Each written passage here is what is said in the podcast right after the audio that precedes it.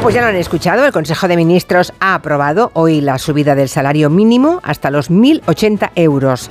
Se cumple así una promesa electoral, la de cumplir con el objetivo de llegar al 60% del salario medio. La subida llega tras más de un mes de negociación con los sindicatos, con los agentes sociales, pero sin el apoyo de la COE, que renunció incluso a sentarse a la mesa de negociaciones al considerar que no se daban las condiciones. España es el país de la Unión Europea que menos está subiendo los sueldos. Sin embargo, a la COE le parece excesivo que el salario mínimo suba a 1.080 euros.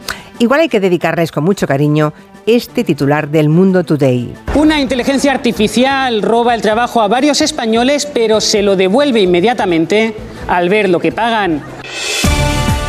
Después de las llamadas de la patronal a la contención salarial, luego supimos que Antonio Garamendi a su presidente le subían el sueldo un 10%. Claro, lo que vale para unos debiera valer para otros. Vamos a reflexionar sobre los salarios en España en el tiempo de gabinete.